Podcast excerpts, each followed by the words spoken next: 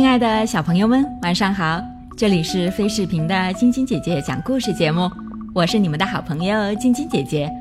今天给你们带来的故事是《没有花朵和色彩的草原》。兔爸爸每天总是第一个起床准备早饭，当布朗醒来的时候，就会闻到热麦穗和烤胡萝卜香香的味道。可是今天早晨，洞穴里既没有热麦穗的香味，也没有烤胡萝卜的香味。难道爸爸忘记起床了吗？布朗去问妈妈：“妈妈，爸爸去哪儿了？”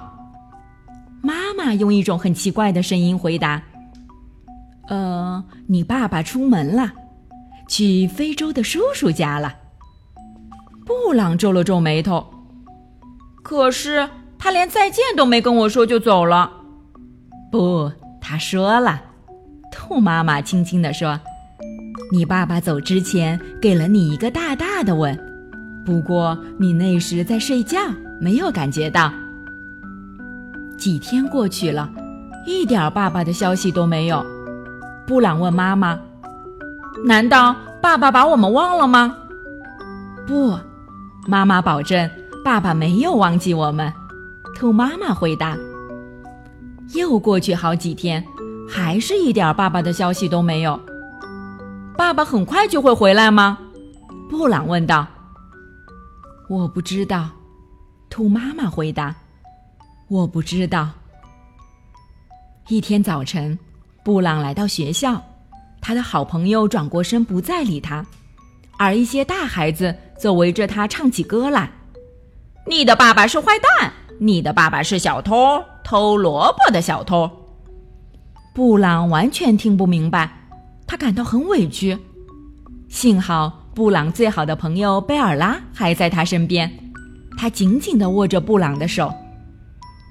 中午放学后，布朗哭着回到家里：“妈妈，同学们说我爸爸是坏蛋。”兔妈妈一把抱住布朗：“我说谎了，孩子，你爸爸没去非洲。”他做了一些法律不允许的事情，他偷萝卜了。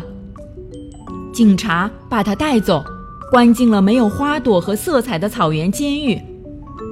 布朗立刻叫道：“我要去看看爸爸。”兔妈妈轻轻地说：“宝贝儿，我们星期三就去。”下午上学时，那些大孩子又围在布朗身边唱难听的歌。你的爸爸是坏蛋，你的爸爸是小偷。老师听见了，他叫起来：“你们太坏了！布朗的爸爸做了错事，已经受到了惩罚。可是布朗什么都没做，他很难过，他需要朋友。”布朗很想哭。这时，贝尔拉轻轻地走过来，坐在布朗身边，安抚着他。布朗哽咽着说。五天以后才是星期三，可我现在就想见到爸爸。贝尔拉看着他说：“那我跟你一起去。”布朗和贝尔拉上路了，他们要去遥远的草原监狱。他们爬过了高山，趟过了溪流，跳过了一块又一块的石头。他们走得太累了，就停了下来。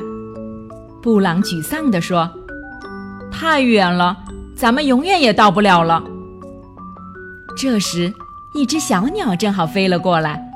贝尔拉有了一个好主意，他掐了一朵野蝴蝶花，轻轻地插在小鸟的嘴里，对小鸟说：“求你飞到没有花朵和色彩的草原监狱，把这朵花送给布朗的爸爸，告诉他布朗很想他。”第二天，布朗和贝尔拉。正在花园里的苹果树下玩，那只美丽的小鸟忽然从树上飞了下来，把一颗棕色的扣子放在了草地上。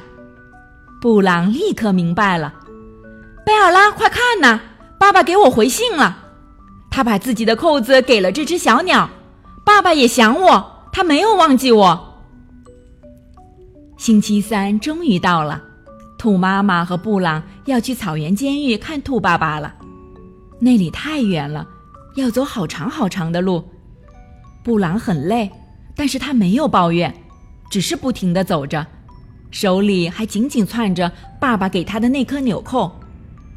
布朗和妈妈终于来到了草原监狱，爸爸眼含泪花地看着布朗：“亲爱的，你看到了，我做了一些法律不允许的事情，我偷了萝卜，现在被关进了监狱。”布朗的心里有一种很乱、很奇怪的感觉。